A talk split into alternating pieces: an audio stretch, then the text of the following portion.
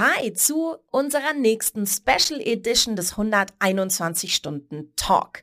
Wir sind heute ganz besonders special unterwegs und zwar aus zwei Gründen. Grund Nummer eins, wir sprechen heute ganz besonders viel über die Conversion API von Facebook beziehungsweise Meta. Das heißt, alle da draußen unter euch, die Bock auf Facebook Marketing haben, die schon mit Facebook Ads arbeiten und ein bisschen jammern und weinen, weil die Zahlen immer schlechter werden und die Analysen immer schwieriger, die sollten heute dranbleiben. Ihr erfahrt, was es mit der Conversion API auf sich hat, was man dazu braucht und ob sie vielleicht die Lösung all unserer Tracking-Probleme ist. Das wird unser Special Guest verraten. Aber noch aus einem anderen Grund ist diese Episode heute special und zwar hatten wir extra Special Tonprobleme bei der Aufnahme. Wir haben es erst danach gemerkt, als wir das ganze Material schneiden wollten, dass sich mein Mikro von Zeit zu Zeit verabschiedet hat. Deswegen haben wir uns kurzerhand dazu entschlossen, dass ich meine Teile, meine Redeanteile einfach nochmal nachträglich eindrehe. Deswegen wundert euch nicht, wenn ihr manchmal so ein bisschen einen Tonunterschied hört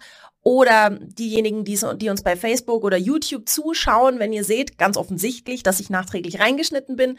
Das haben wir gemacht, weil nur mein Mikro Probleme gemacht hat und wir euch einfach den wirklich wichtigen und spannenden Input, der jetzt gleich von unserem Special Guest kommt, nicht vorenthalten wollten.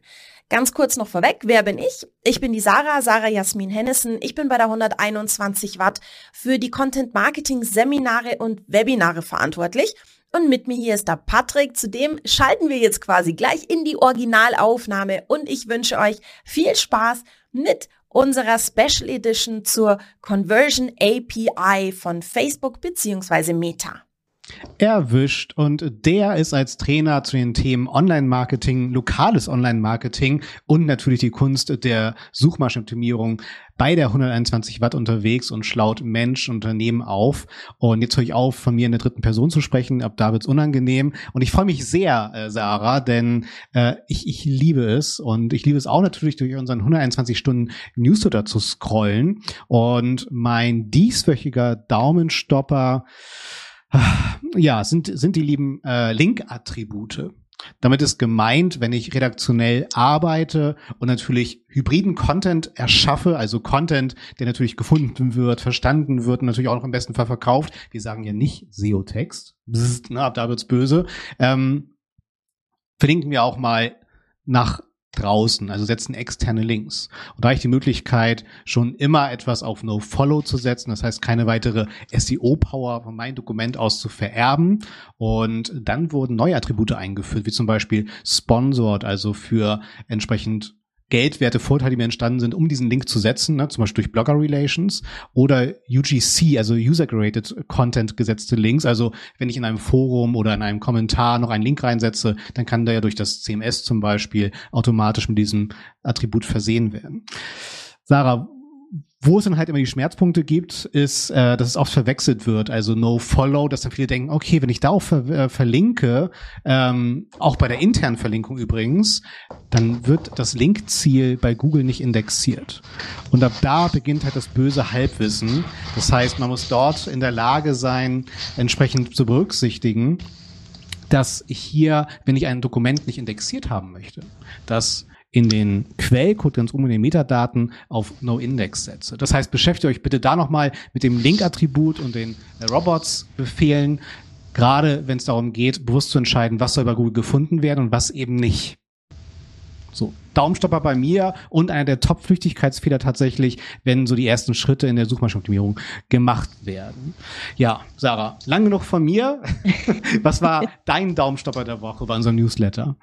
Ja, also mein Daumenstopper diese Woche ist nicht unbedingt Raketenwissenschaft, sondern es geht eher um die inhaltliche Darstellung. Und zwar haben wir eine wirklich super schicke Infografik zum Thema Spam-Filterfaktoren im E-Mail-Marketing. Also was löst aus, dass deine Newsletter bei deinen Wunschkunden im Spam-Filter und nicht im Posteingang landen. Dazu gibt's eine hübsche Infografik, die die wichtigsten Faktoren zusammenfasst und ich habe dafür meinen Daumen hoch der Woche vergeben, weil ich eher so ein bisschen analog manchmal unterwegs bin und mir gerne mal so den ein oder anderen Reminder tatsächlich an den Bildschirm klebe. Und da könnte man theoretisch, wenn man jetzt noch so ein bisschen analoger unterwegs ist wie ich, diese Infografik ausdrucken, an den Bildschirm kleben, damit man einfach nicht vergisst, auch regelmäßig zu checken. Habe ich denn in meinem E-Mail-Marketing auch all das berücksichtigt, das ich weiß, um möglichst zu verhindern, im Spamfilter zu landen. Ja, du hast dich so viel besser und kürzer äh, gefasst als ich gerade. Äh, vielen Dank. Also schaut rein. Äh, diese beiden und noch viel mehr Themen erwarten äh, euch in unserem 121-Stunden-Newsletter. Es hat sich ein Softwareentwickler im Herzen im Marketing verlaufen und versteht sich so auch als, als technischer Marketing-Experte, der natürlich auch Unternehmen und Menschen gleichermaßen aufschlaut, genau zu diesen Themen, wie halt auch unser heutiges Hauptthema. Von daher, Markus, fantastisch, dass du mit dabei bist, dass du heute uns hier besuchst. Ähm, du darfst jetzt sehr gerne mein Intro zu dir vervollständigen und nochmal komplett relativieren. Ja, hallo, hallo ihr beiden, hallo zusammen. Äh, danke für die Einladung. Und ähm, ja, im Prinzip hast du schon gesagt, worum es geht. Also ich war in meinem früheren Leben mal Softwareentwickler und konnte das nie ganz ablegen. Ähm, Mache jetzt aber schon seit vielen, vielen Jahren Marketing, ähm, bin Geschäftsführer in einer Agentur mit dem Fokus auf äh, Google Ads eigentlich. Das ist aber jetzt nicht mein ähm, spezielles Steckenpferd, sondern bei mir ist es All Things Analytics. Das heißt alles rund um Google Analytics, vor allen Dingen Implementierung, Implementierungsqualität. Der Google Tech Manager, äh, da haben wir was gemeinsam. Und ähm, in letzter Zeit halt verstärkt auch solche Sachen wie Server-Side-Tracking und sowas. Ähm, ich mache auch einen Podcast äh, zum Thema Webanalyse zusammen mit dem Michael Jansen, der heißt Beyond Page Views. Den kann ich natürlich auch nur jedem empfehlen. Und das muss dann als Vorstellung, glaube ich, reichen. Natürlich verlinken wir euch auch Markus Podcast in den Show Notes. Und wir haben ja schon angekündigt, wir steigen eben heute ein mit dem Thema Facebook bzw. Meta Conversion API, die KPI kurz gesagt. Ähm, Markus, für alle, die vielleicht noch nicht so knietief in dem ganzen Thema API und so weiter drin sind, kannst du, der Patrick nennt es immer Glossar spielen, kannst du uns mal Glossar spielen und uns erklären, was ist das denn eigentlich? Wofür brauche ich das? Ist das was Sinnvolles? Was ist die Conversion API von Meta beziehungsweise Facebook? Also die ähm, Conversions API, wenn wir Zeit sparen wollen, nennen wir sie ab jetzt einfach KPI ähm, ist, äh, ich sag mal so, die ähm, jüngste Sau, die durchs Facebook drauf getrieben wurde bei allen Leuten, die einen signifikanten Geldbetrag für Google, für, für, für Facebook Ads ausgeben. Ähm, der Druck hat sich da auch stark erhöht, weil eben durch verschiedenste Dinge das Tracking über das klassische Facebook-Pixel im Browser ähm, stößt immer mehr an seine Grenzen. Ähm, das liegt daran, dass Browser, egal ob ich jetzt Consent habe oder nicht, oft einfach das Tracking verhindern und verschiedene andere Dinge. Und deswegen gibt es die Idee, den Browser dabei so, so gut wie möglich zu eliminieren oder vielleicht nicht den Browser, sondern seine Tracking-Schutzmechanismen.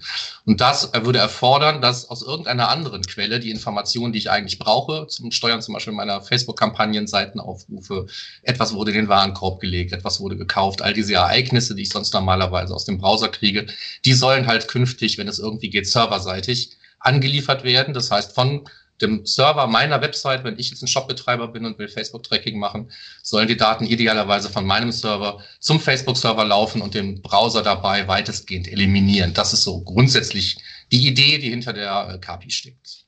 Und warum ist das jetzt diese sprichwörtliche Facebook-Sau, die durchs Dorf getrieben wird? Also ist das jetzt der Heilsbringer für all jene, die unter den schwindenden Tracking- und Analysezahlen bei Facebook leiden? Das kommt ganz darauf an, wen man fragt und unter welchen Gesichtspunkten man das betrachtet. Rein technisch gesehen ist das natürlich eine gute Lösung und es schließt die Lücke. Ja? Ähm, ich kann damit also im Prinzip alles, von dem ich weiß, dass es stattgefunden hat, das ist oft der Kasus Knacktus und dass es tatsächlich stattgefunden hat von jemandem, von dem ich wirklich Tracking haben möchte. Ähm, wenn ich das weiß an meinem Server und ich sende es eben dann serverseitig gleich an Facebook, dann ist nicht viel mit verhindern. Ne? Das ist Segen und Fluch zugleich weil es niemand sehen kann. Das heißt, ähm, was man jetzt hier zwischen den Zeilen schon lesen konnte, ist, es steckt unheimlich viel Gefahr darin, etwas, was technisch einfach umzusetzen ist, einfach umzusetzen, ohne dabei zu beachten, was es dabei zu beachten gibt, weil es, es, es fließen halt Daten. Ne? So, und das sind äh, Daten, die dazu dienen, einen Besucher zu identifizieren. Wir reden hier also wirklich von Tracking und auch um Adressierbarkeit auf der anderen Seite. Ne? Es geht nicht darum, dass ich irgendwie eine ID habe, eine kurzzeitige Session-ID, die morgen wieder weg ist, sondern es geht darum, dass Facebook weiß, okay, da war nicht nur irgendwer, der hat was in den Warenkorb gelegt, sondern im Idealfall, der hat da was in den Warenkorb gelegt. Und wenn solche Daten fließen, hat es immer was mit Datenschutz, mit Consent und mit all diesem Schnickschnack zu tun, ähm, der bei so einer Implementierung oft leider sehe ich in der Praxis einfach hinten runterfällt. Also jetzt nochmal kurz zusammengefasst. Es ist quasi egal, ob ich das Ganze mit der Conversion API, also serverseitig mache oder ob ich es im Browser mache mit dem Pixel, ich komme eigentlich um meinen Consent-Banner nicht drum rum. Ich muss mir Consent holen. Nur der große Unterschied zum Pixel ist halt, wenn ich das richtig verstehe, oder Markus, dass ich von außen nicht sehen kann, wenn, oder nicht so einfach, sagen wir es mal so, nicht so einfach sehen kann, dass serverseitig getrackt wird, oder? Man kann es nicht so einfach sehen. Ich gebe dir mal so eine Waffenindustrie-Antwort. Ähm, Server-Side-Tracking ist kein Datenschutzproblem, sondern wie es eingesetzt wird. Ja? So. Und es, es ist einfach beim, beim Server-Side-Tracking ist es viel zu einfach, Dinge zu machen, die man eigentlich nicht machen sollte, bewusst oder unbewusst. Ich will da auch nicht jedem einfach Absicht unterstellen. Das ist viel zu einfach, es zu machen. Also ähm, eine der Möglichkeiten, die Conversions API zu implementieren, nehmen wir ein schönes Beispiel, ist ja auch nicht ganz aus der äh, Luft gegriffen. Jemand hat eine WordPress-Seite, da ist ein, ähm, ein WooCommerce-Shop drin, das ist relativ weit verbreitet, oder auch Shopify oder viele andere Dinge. Und dann gibt es fertige Partnerintegrationen, die klickt man sich einfach zurecht im, im Facebook äh, Events Manager Backend bei der Aktivierung der Conversions API und hat dann eine, ähm, eine Brücke geschaffen, über die man mehr oder weniger keine Kontrolle hat. Man kann dann noch aus drei bunten Bildchen wählen, wie viel Daten fließen sollen. Das war's. Mhm. Ähm, nirgendwo steht da was drin wie Consent wird berücksichtigt oder nicht. Auf sowas wie die ungekürzte IP-Adresse kann ich in diesem Deal überhaupt nicht verzichten, wenn ich das so implementiere, wie es halt aus der Kiste bei vielen äh, rauskommt. Und das ist gerade jetzt im Lichte der, der jüngsten Probleme, die wir jetzt auch im, im Bereich Webanalyse, Google Analytics, Tritratroller, da müssen wir jetzt kein Fass aufmachen. Aber die IP-Adresse wird immer problematischer und die an einen US-Konzern zu senden auch. Mhm. Nur ganz kurz, äh, Markus, ähm, damit wir es auch wirklich so festhalten, das ist Sarah und mir auch immer ganz wichtig, ähm, um Betroffenheit zu schaffen. Das Thema Consent Management steht ja dann hier für diese Hausaufgabe und auch natürlich diese schöne Spielerei an erster Stelle. Ähm, das heißt, sobald man selber im Unternehmen gemerkt hat, da wurde eine Lösung einfach schnell zusammengeklickt, per Plugin gelöst, ähm, kannst du denn trotzdem eine Hausnummer nennen? Ähm, du solltest auf jeden Fall mindestens ein äh, Zeit X investieren für eine vernünftige, äh, datenschutzkonforme Consent-Lösung. Ja, das, das, ist ja unabhängig davon. Eine Consent-Lösung brauche ich sowieso. Das Klar. Problem ist, die Consent-Lösung auch dann zu berücksichtigen, wenn ich die Facebook Conversions API anbinde. Aus meiner Erfahrung sind diese Partnerintegrationen, die ich mir zurechtklicken kann, alle ungeeignet, was den Datenschutz angeht. Das ist die schlechte Nachricht. Mhm. Ja? Ähm, das heißt, wenn ich eine, eine vernünftige Anbildung machen will, muss ich mich auf einen gewissen technischen Level begeben, sei es eine direkte Implementierung in mein System ähm, oder eben auch über den, über den serverseitigen Google Tag Manager. Der an sich, den aufzusetzen, bringt schon einige technische Hürden mit sich, die man erstmal nehmen muss.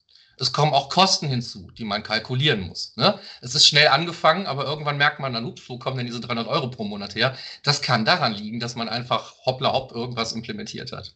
Mhm.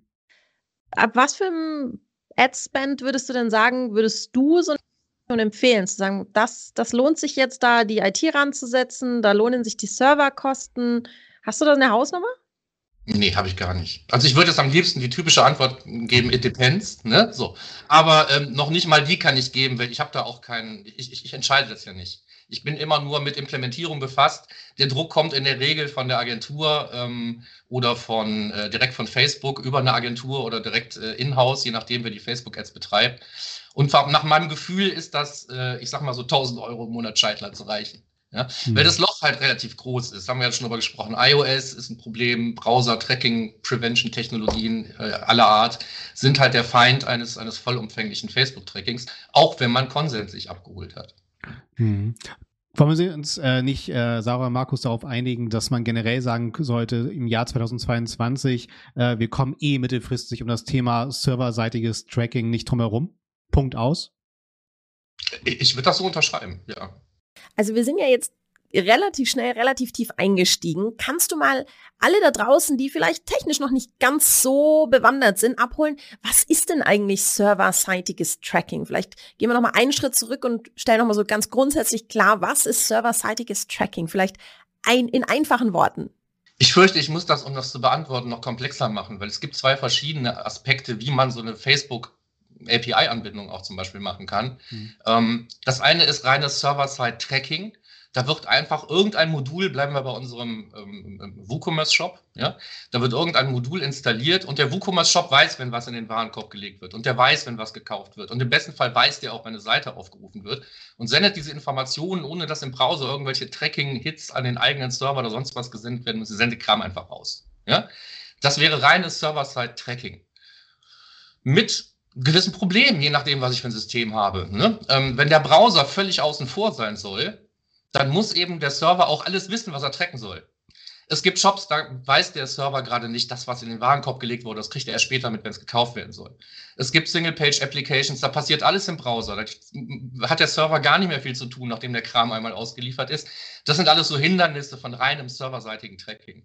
Hinzu kommt, dass ähm, wenn ich alles, was so an Requests an meinen Server gestellt wird, äh, in einen Seitenaufruf für die Facebook Conversions API umwandle, dann habe ich jeden Bot und jeden Mist mit dabei, weil ich ja keinen Browser mehr dazwischen habe, der das für mich filtert. Und schon gar keinen Consent Manager, der das für mich filtert. Ja? Ähm, das wäre reines Server-Side-Tracking. Deswegen ist das auch eher selten.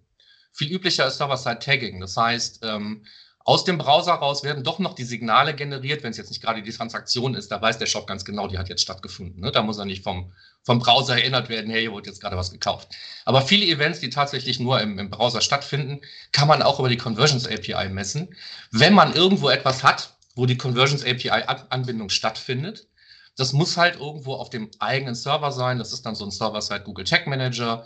Das ist irgendeine PHP-Datei, die auf dem Server liegt. Das ist ein Teil des Plugins, was ich installiert habe, wie auch immer. Und im Browser gibt halt immer noch ein Tracking-Skript, was dann genau diesem Endpunkt sagt, hey, jetzt ist gerade dieses Produkt in den Warenkorb gelegt worden, sag's Facebook. Ja? Und ähm, wenn ich dieses Server-Side-Tagging nutze, habe ich natürlich A, sagen wir mal, mehr Kontrolle darüber, was will ich da tatsächlich messen. Und solange alles, was, was früher einfach immer beim Facebook-Pixel hat, der Browser mit Facebook gesprochen, der Browser meines Besuchers, ich habe null Kontrolle. Wenn alles, was getrackt wird, über meinen eigenen Server in irgendeiner Art und Weise abgefrühstückt wird und von da aus weiter versendet wird, habe ich volle Kontrolle. Ich kann überlegen, ob ich die IP jetzt wirklich senden soll oder nicht. Ich kann überlegen, ob ich den Hit gerade überhaupt senden soll oder nicht. Das heißt, dieses ganze Auflösen der Consent-Lagen und so muss ja irgendwo passieren. Und damit, darum muss ich mich in der Regel selber kümmern. Das ist die schlechte Nachricht. Das ist das Technische an, an der Geschichte. Ne? Ähm, das klingt jetzt so, äh, wenn du so erzählst, klingt es so ein bisschen so, boah, wie, was, wie, wa, wo fange ich an?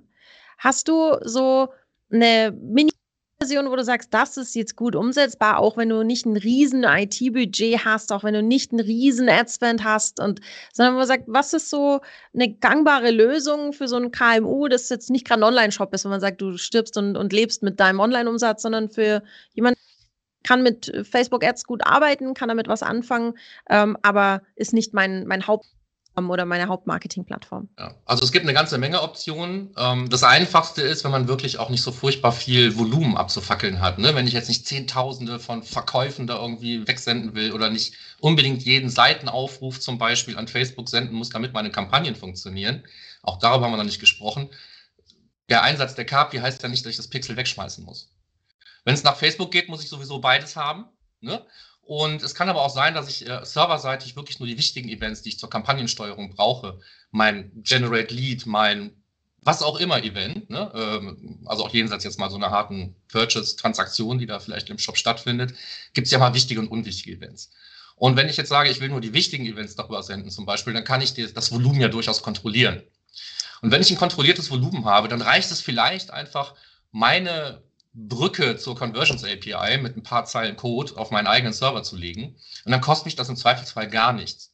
Ich muss halt nur gucken, dass das, was ich darüber abwickle, nicht die Performance von meinem eigentlichen Shop irgendwie runterzieht. Das wäre blöd, ne? Wenn, wenn, mein, wenn mein Laden langsam wird, bloß weil ich besser tracken will. Das ist ein schlechter Deal. Und deswegen braucht man oft irgendwie eine andere Infrastruktur. Aber auch da gibt es Lösungen. Ähm, es gibt Anbindungen, die man kaufen kann zum Beispiel. So, dann ähm, sendet man den Kram eben weiter an einen anderen Server, der kann das dann abfackeln. Es gibt ähm, jede Menge Cloud-Plattformen, Google Cloud-Plattform, AWS und sonst was, wo man sich seinen eigenen Tracking-Endpunkt draufsetzen kann und an den äh, dann eben die Daten meldet. Ähm, von Facebook selber gibt es sowas. Das Ding heißt, glaube ich, ähm, ähm CAPI, also Conversions API Gateway. Das ist im Prinzip was, was man aus der Kiste installieren kann, aber es erfordert schon so ein paar Hürden, über die man springen muss. Ne? Man, äh, das läuft dann auf der, ähm, der Amazon-Plattform. Und man muss halt diesen ganzen Kram da erstmal, man muss sich einen Server schaffen und der entsteht in der Regel nicht von selber. Und der muss konfiguriert werden. Und dann müssen diese Dienste da drauf. Aber es, da gibt es eine fertige Anleitung, das könnte man zum Beispiel. Kannst du uns denn noch verraten, wo wir so eine Anleitung herkriegen? Also, dass wir das auch hier in den Show Notes verlinken können. Ähm, also die, diese, diese Conversions API Gateway, die ist verlinkt einfach bei, bei Facebook selber. Das würde ich rausfinden, das können wir vielleicht mit da reinpacken.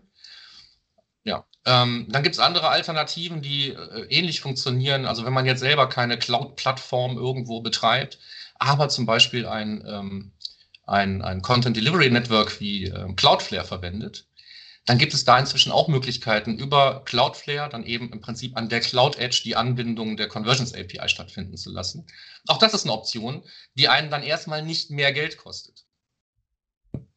Ähm, also dieses ganze Investment in so einen Server-Side Google Tag Manager Container, glaube ich, sollte man nicht nur für die Conversions API nehmen. Dafür ist einfach der ganze Administrationsaufwand, auch hinten raus, ein Ding muss ja am Laufen gehalten werden, ja, ähm, ist einfach zu hoch, um damit nur in Anführungsstrichen bessere Daten in Facebook zu kriegen. Mhm. Finde ich ein äh, sehr, sehr wichtiges Thema. Wie viele äh, Präsenzen sehe ich auch da draußen, Shops vor allen Dingen, die auch eh noch unwissentlich tatsächlich zwei, drei alte Tracking-Lösungen noch auf ihrer Seite laufen haben, die unnötig Last fordern. Auch eine hohe Quote da draußen. Ähm, dann noch äh, meine, meine Anmerkung, sobald wir dann aber das abfangen wollen über zum Beispiel eine AWS oder andere Cloud-Lösung, da haben wir wieder das Thema Auftragsdatenverarbeitung. Das heißt, da müssen wir natürlich wieder dann an die richtige, an richtiges Consent Management denken. Ne? Dein Hashtag Consent Matters, das schwenkt überall mit. Ähm, nur, dass wir das auch natürlich dann hier wieder mit protokolliert haben für, für Sarah, ne? äh, deine To-Do-Liste. Ähm, das müssen wir auch wieder direkt aktiviert bekommen es ist halt blöd, ne? Also all diese Dinge, über die wir reden, die früher rein technisch waren, haben jetzt immer ähm, verstärkt halt datenschutzrechtliche Aspekte und ich würde sagen auch ethische Aspekte. Ja? Also ich, ich, ich frage die Leute echt oft, wenn ihr jetzt wisst, was da passiert, so wie ihr es gerade macht, könnt ihr da gut schlafen? Und die Antwort ist oft nein und deswegen gehen wir dann in die, in die Anpassung der ganzen Geschichte. Ne? Also schlecht implementiert ist es immer schnell. Das ist aber nicht nur bei der Conversions API so.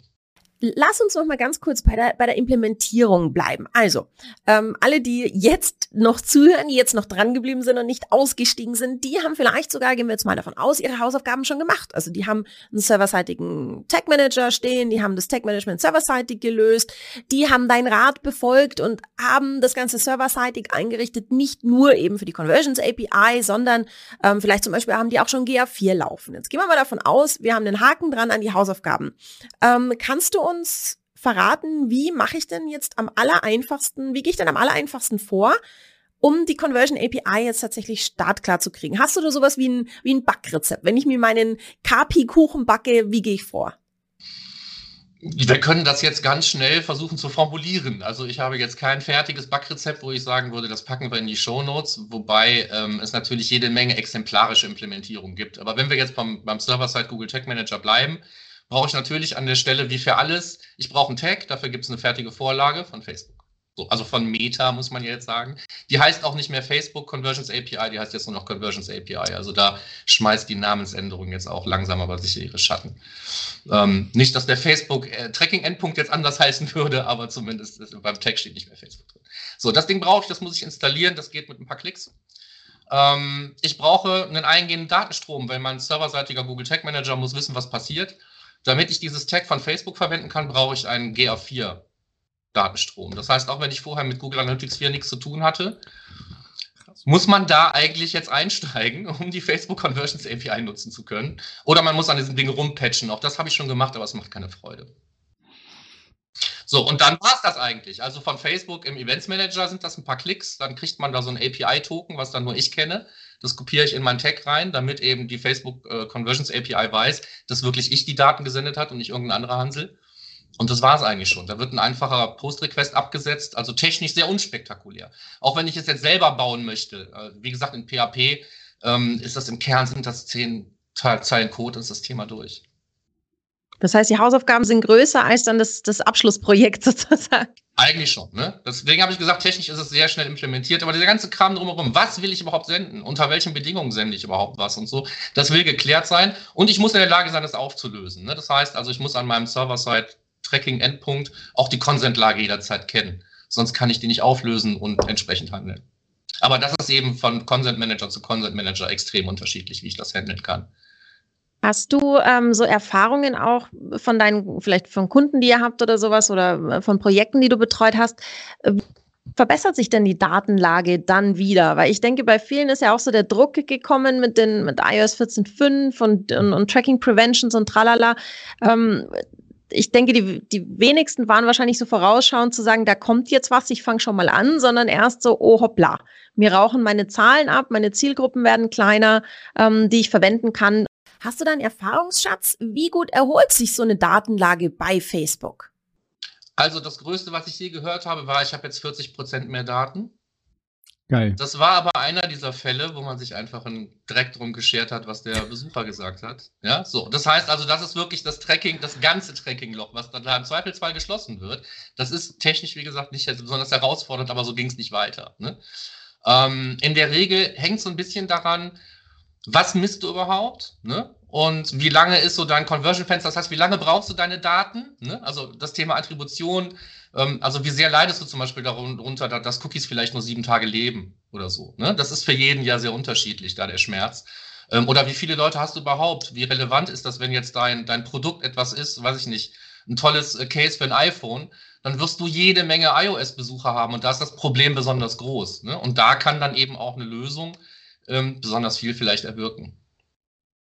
Da kommst du vielleicht auch so an die 40 Prozent, auch wenn du dich an, die, an, an, an das hältst, was du eigentlich tun solltest. Oder nicht tun solltest, das dann unterlässt. Ja, aber ähm, ähm also für, für, für 10 Prozent muss sich das Ganze lohnen. Ne?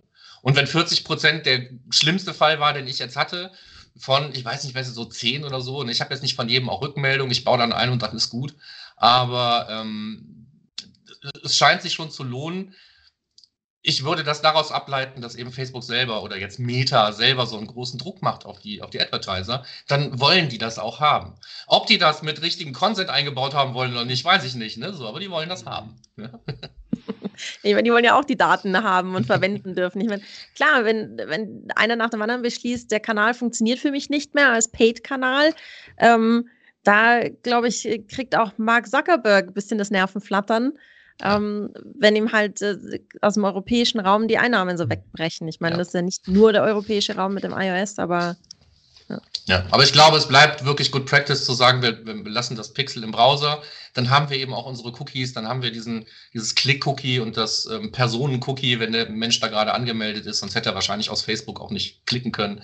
Insofern, ähm, die sind dann da. Für den Zeitpunkt, wo ich trecke, kann ich diese Werte als Identifier verwenden und muss eben nicht, wenn ich es nicht durch den Hals kriege, die IP-Adresse mitsenden. Dazu zwingt mich eigentlich niemand.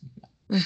Es ist halt nur sehr einfach. Ne? Also IP-Adresse, die wird komplett übergeben, der User-Agent wird komplett übergeben, das reicht halt oft schon. Man sollte aber vielleicht auch noch sagen, man kann ja sehr viel senden an Facebook. Auf der anderen Seite wird bei Facebook auch einiges verworfen. Also erstens, alle Daten, wo Facebook sagt, ey, aus diesen Identifiern, die du mir geschickt hast, habe ich keine Ahnung, wer es ist. Weiß ich nicht oder weiß ich nicht mehr, kann es sein. Und das kann auch sein, dass derjenige in Facebook selber gesagt hat, ey, meine Daten werden hier für sowas nicht verwendet. Dann werden die auch verworfen. Ähm, da gibt es auch Berichte drüber im Events Manager. Also zumindest tun die Kunden, dass die äh, Events verworfen haben und so. Ähm, das muss man dann jetzt eben glauben. Das ist genau der Punkt, weswegen wir uns gerade ja so furchtbar streiten, ne? wenn man ja US-Unternehmen nicht mehr glauben kann, wenn man sie nicht weit werfen kann. ja, absolut. Ähm ich, wo wir dich jetzt schon mal dran haben, ich, ich kenne auch äh, deine Statements äh, zu dem, was so jetzt gerade in Österreich auch hier rüber geschwappt ist.